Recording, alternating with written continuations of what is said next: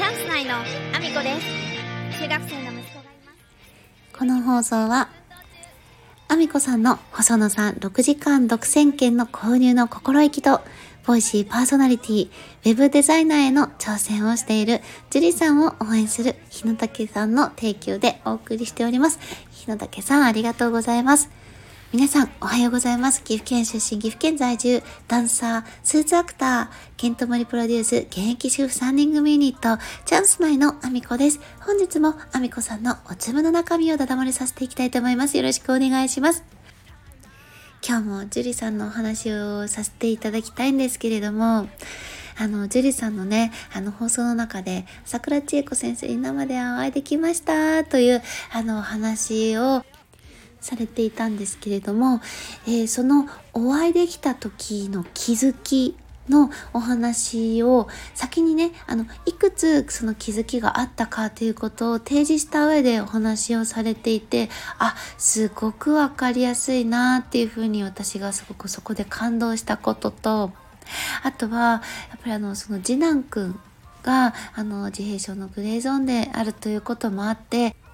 出かけるとなると、えー親にね預けたりしなければいけないんだけれども親に預けるというのもですね私もそうなんですけど年齢がねなかなかあの高齢になってくると親に預けるということもそんなに簡単なことではないしでさらにはねやっぱり自閉症とかそういうものってあのなかなかね普段毎日ずっと一緒にいる人でないと対応が難しかったりっていうこともあるのでなかなかねあのご両親にも任せることがしにくい状況だったんだと思うんですよね。これは私も同じような気持ちを感じてきたのでそれもあってその一人でお留守番をさせなければいけない状況というのもそろそろ作っていかなきゃいけないなっていうふうに思われていた中であの今回そういった朝倉千恵子先生とあのお会いに行く会いに行くためにはあの置いていかなければいけない留守番してもらわなきゃいけないっていう状況だったっていうことからからその次男のね成長が見れましたというようなお話をされていたことに私なんかちょっと自分自身のねやっぱりどうしても重なってしまうのでその時のことを思い出してちょっとあの自分の中で勝手にほろっと来てしまってたんですけれども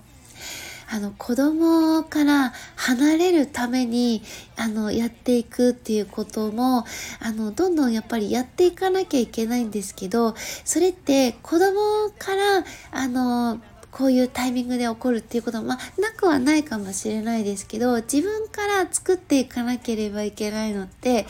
あの自分自身が活動するためにも必要なことではあるんですけどやっ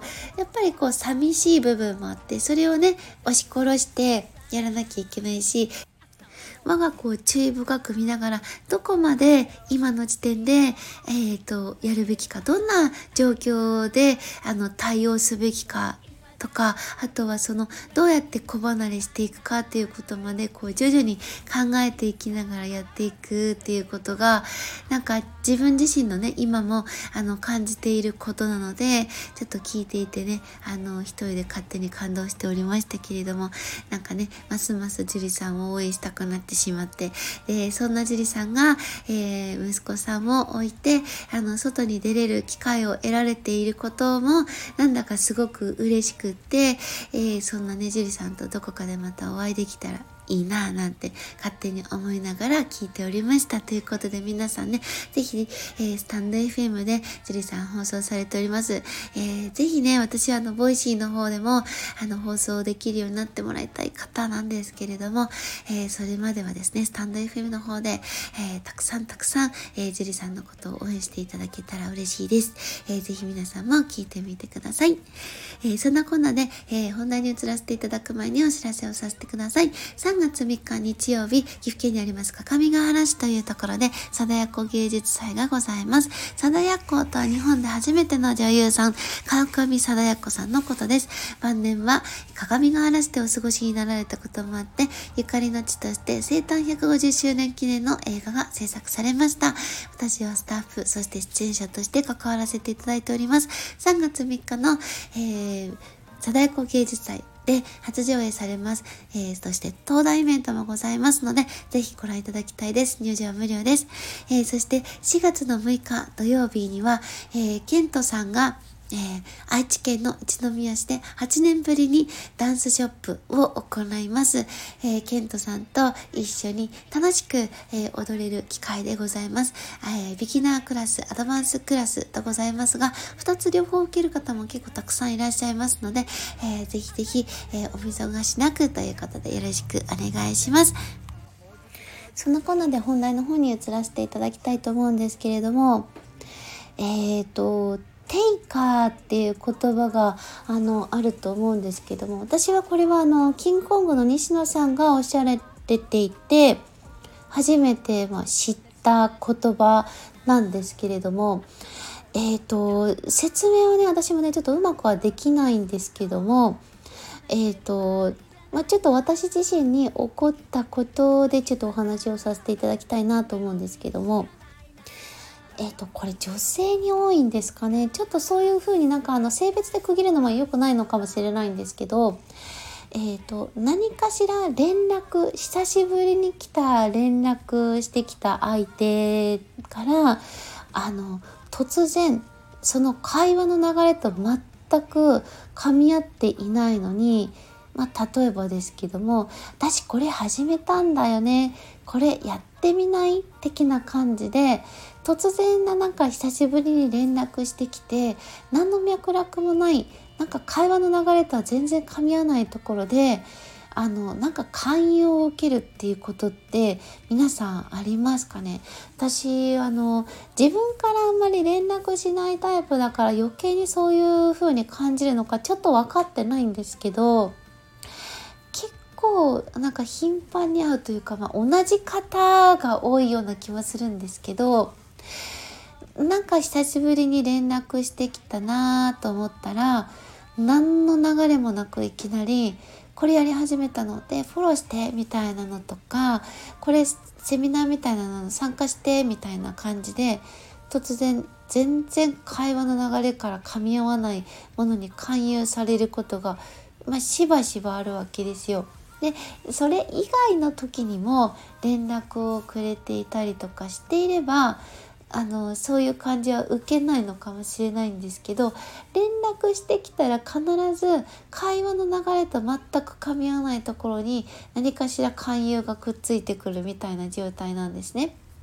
で私自身は自分が地元でずっと生活をしているのであの地元の方にですね縁を切るような行為ってあんまり仕掛けない方がいいなと思っているから、まあ、無下にしにくいというかうんとこれがもしかすると東京とかで住んでるとまた違うのかもしれないんですけど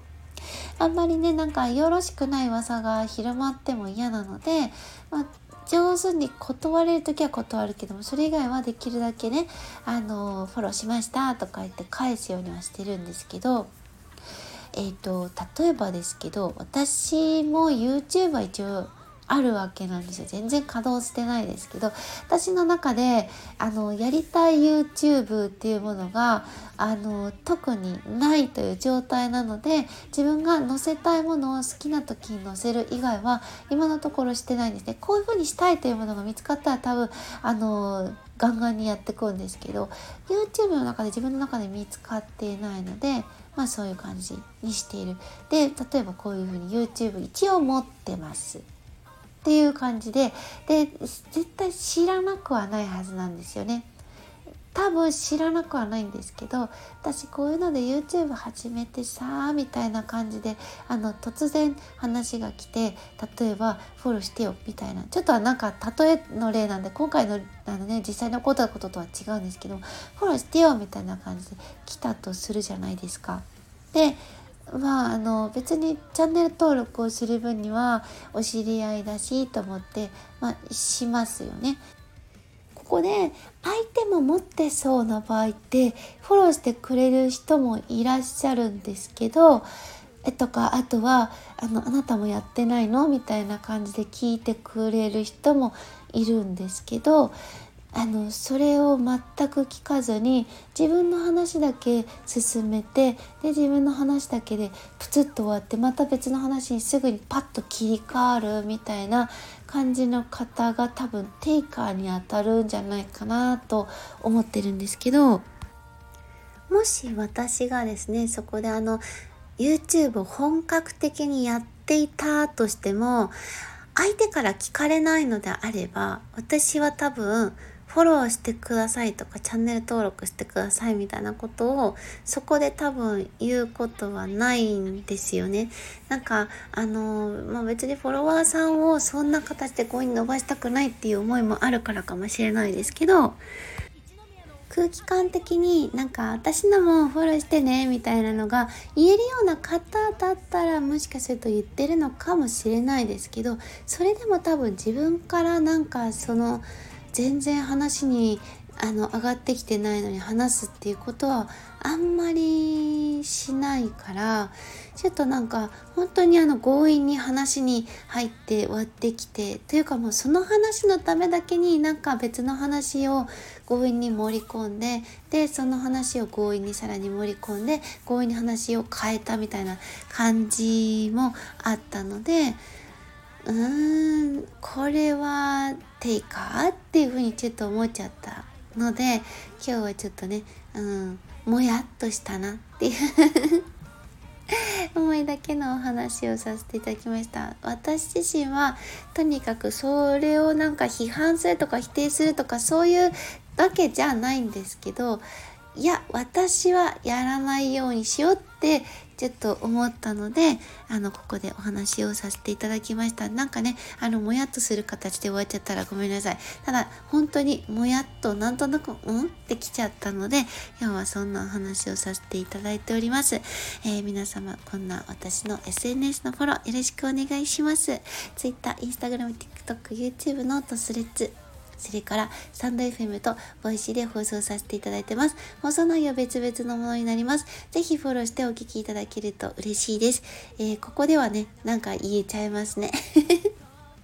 私の聞いてくださってる方には、えー、宣伝としては言えるんですけど会話の中ではちょっとできないですね、えー、そんな私ですが是非、えー、これからの活動も見ていただきたいのでもしフォローしてくださる方よろしくお願いしますそして概要欄には私が応援させていただいている方のリンクを貼らせていただいております。ぜひご覧いただきたいです。そして、えー、下の方にはピンチをチャンスに絶対ここで大きく成長します。えー、細野さんの6時間独占券を購入した、えー、アミコさんの挑戦も応援お願いします。ということで、えー、ベースの販売ページを載せさせていただいております。えー、応援してくださった方の名前は SNS 等でご紹介させていただきたいと思います。よろしくお願いします。そして現在1422万回再生、西野さんの伝説の近代スピーチを超えるアラフォービコさんがマッサージを受けているだけの動画、そしてケントマリプロデュース現役主婦3人組ユニット、チャンス内の、えー、楽曲 AAO が見ることができるチャンネルの、えー、リンクを載せさせていただいております。合わせてご覧いただけると嬉しいです。よろしくお願いします。そんなこんなで今日も一日ご安全にいってらっしゃい。もっ